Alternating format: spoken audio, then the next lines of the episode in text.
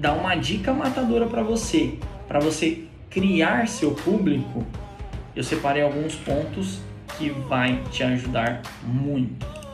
Primeira coisa que você precisa saber, seu público normalmente busca soluções para dores e sonhos, certo? Ou seja, o que, que eu estou falando aqui? Essa pessoa, ela normalmente ou ela quer resolver um problema ou ela quer atingir algo. Então você precisa saber o que é isso, tá? Para você definir o seu público. Bom, Aislan, e como que eu faço isso? Crio uma lista de dores e problemas. Crio uma lista de sonhos e aspirações. Com isso, você vai conseguir formar conteúdo de valor ajudando ela com as duas listas. Ou seja, se você precisa ter a persona para chamar atenção, para tendo atenção, você conseguir vender, então você precisa saber o que ela busca e o que ela quer.